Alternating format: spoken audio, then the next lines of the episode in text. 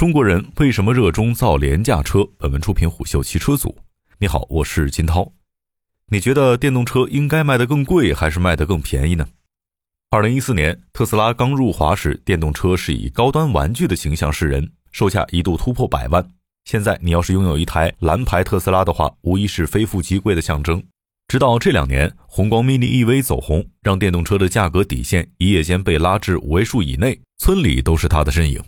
从数据上看，包括宏光 mini EV、比亚迪海豚在内，起售价在十万元以内的电动车已经占据了半壁江山。乘联会数据显示，二零二一年一月，微型电动车批发销量十点五万辆，占纯电动百分之三十二的份额；小型电动车批发销量五点一万，占纯电动百分之十五的份额。两者之和，相当于整个新能源汽车市场的百分之四十七，约等于一半的份额。那些曾被瞧不起的小家伙正在成为2022年的销量密码。从他们的销售规模，也许能够看出名堂。在一月新能源轿车排行中，排名前十五名的车型当中，有十款车型的起售价在十万元以内。可以说，这一条赛道已然成为了 A 零零级的微型电动车和 A 零级小型电动车的天下。但是在大家起跑的形势下，有人却开始放慢速度了。宏光 mini 在这个一月拿出了两万六千六百八十二辆的成绩，相比于去年十二月份的五万零五百六十一辆，下降幅度超过百分之四十，同比去年一月仅录得百分之三点五的增长。宏光 mini EV 的销量增速放缓，有点出乎意料。要知道，它此前的月销量普遍在四到五万辆左右徘徊。此外，特斯拉 Model 3因为出口海外的缘故，在国内销量数据未能排进前十五名。在比亚迪一月的九点五万辆总销量数据当中，最抢眼的还是定位 A 级轿车的比亚迪秦，它以百分之一千三百二十三点九的同比增长率，紧紧咬住宏光 mini 的尾巴，两者仅相差一百四十一辆。其次就是定位 A 零级的比亚迪海豚，它以一万零六百零二辆的成绩位列第四；定位 A 零零级的奇瑞新能源 QQ 冰淇淋以九千九百八十四辆位列第五。前者是首次冲进前五，而后者也是刚卖了一个月就冲进前五。为什么车企热衷于造这些小家伙呢？双积分政策是之前外界解读最多的原因，也就是说，生产新能源车积正分，燃油车积负分。对于以前主要生产燃油车的企业，要么花钱买积分，要么卖更多的新能源汽车去赚积分。比如，上汽通用五菱借着宏光 mini EV 的销量，在二零二一年拿到了四十四万分，为上汽集团解决了一定的双积分缺口。但其实，随着新能源汽车销量的整体增长，以及各种政策的调控措施出台，二零二二年积分会变得越来越不值钱。以赚双积分为导向的造车行为，迟早是玩不下去的。微型和小型电动车市场的崛起，需要更多从制造业的视角去看。以比亚迪海豚为例。这款车二零二一年八月二十九号才正式上市交付。当时上市的时候，外界对海豚有着不小的争议，因为海豚是首款基于比亚迪 E 平台三点零而来的量产车。但大家都没想明白，比亚迪为何要把新技术平台用在起售价十万元的一款小型电动车上？因为按照现在行业的惯例，新技术都会用在更高端的车型上率先应用，像激光雷达、固态电池、大算力、自动驾驶芯片这些。无疑都是在四十万元以上的高端电动车上才有，但更高的售价就意味着市场更小，也就很难实现规模化效应，最终导致的结果是成本居高不下，只能靠资本来给企业输血。除了我们所熟知的成本大头动力电池之外，电机、电控和整车其他部件成本占比之和也有近六成。即便是锂电池的整个上游原材料有波动，但规模效应依旧能够为车企带来成本上的优化。众所周知，很多车企与上游供应商都是长期合同，价格锁定。你要的量越大，价格自然就越低。而按乘联会的最新分析，新能源车的规模效益明显，头部企业的单车规模不断提升，成本下降。随着产业规模大幅度增长，新能源车的固定资产、折旧等成本能更好的分摊，单车制造成本在指数型成长阶段更容易发挥规模优势。别看海豚起售价才九点六八万元，但它其实也上了很多比亚迪的新技术，比如八合一电力总成，集成了驱动总成、电机控制器、电源分配单元等，还包括采用集成式预控制器设计的新一代电子电器架构，首搭 BYD OS，以及冷媒直接冷却加热式的电池热管理等等。理论上，比亚迪 E 平台3.0上的这一套新技术，完全可以放在一款售价更高的新车型上，并通过各种首发标签拉高产品的售价。但比亚迪并没有这么做的原因之一，可能就是让海豚这样的 A 零级纯电先跑通供应链，快速实现规模化，以降低新技术的量产成本。还记得当时 DMI 混动技术刚推出的时候，比亚迪选择的是在起售价为十点八八万元的秦 Plus 上首发。然后才是在宋 Plus 上和唐这样的中高端车型上搭载 DMI，因为有前者推动规模化效应，后者才有机会以更具性价比的价格进入市场。最新数据显示，DM 车型一月销量为四点六五万辆，同比翻了七倍多。再来看海豚这款车，从上市至今不到六个月的时间里，海豚已经累计卖出四万辆。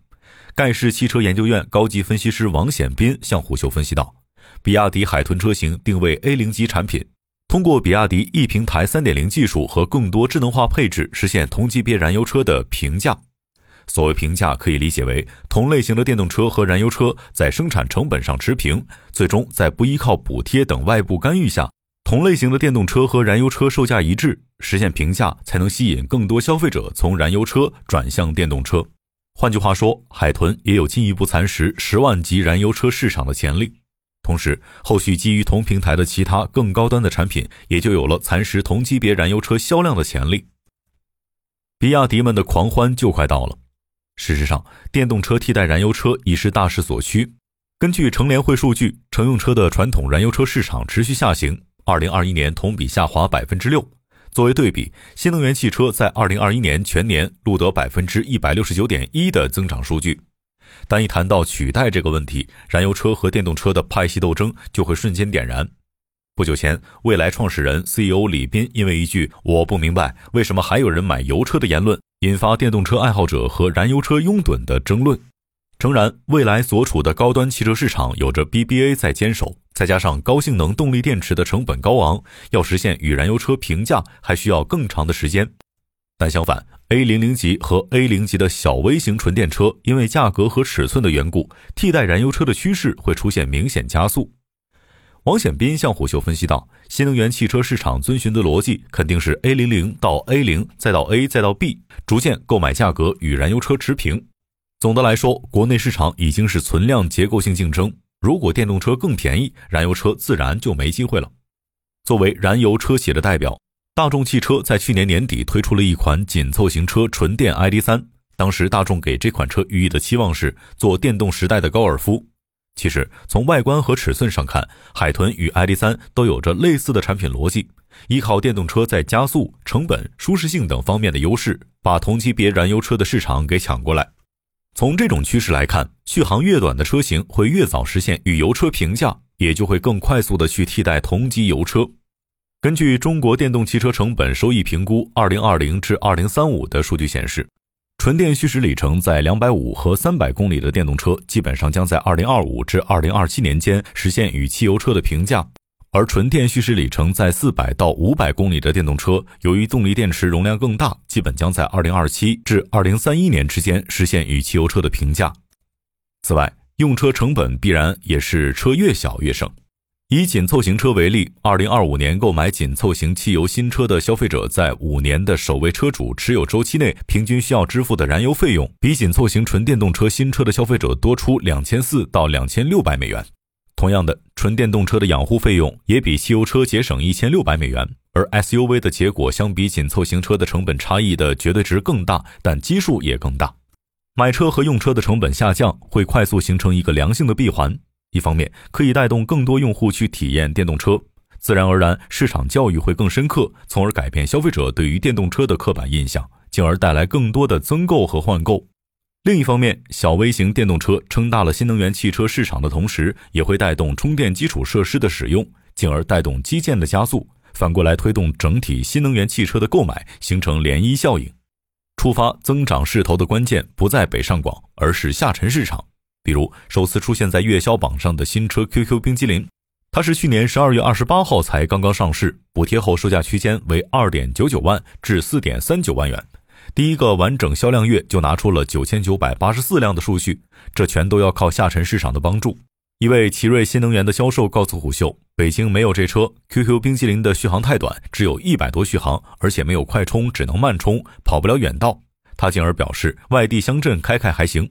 小型及以下车型正是乡下的主力产品，县乡用户的出行需求与微型电动车契合度较高。来自汽车企业的整体用户画像显示，许多县乡用户家庭年收入超过五万元，他们的购车预算支出普遍低于七万元。主要集中在三万到五万元左右，这一群体多数日均出行三十公里以内，很少超过一百公里。日常购车主要用于外出务工以及接送孩子，充电以家用充电宝为主，充电经济性较高且具备便利的充电条件。已经有不少国产车企在分食下沉市场的这块肥肉了。二零二一年新能源汽车下乡活动发布了两批车型推荐目录，二十四家车企的六十八款车型进入榜单。车辆以售价在十万元以下、续航里程在三百公里以下的小微型车为主。上汽、东风、长城、比亚迪等传统主流车企，以及威马、领跑等新势力企业均积极参与了下乡活动，并拿出了三千至八千元不等的让利。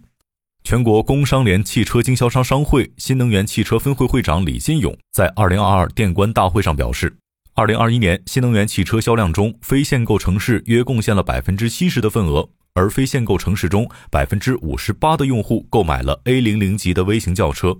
A 零零级电动汽车依托更加时尚的造型、宽敞的空间以及智能的体验和更低的使用成本，将率先取代同级别燃油车。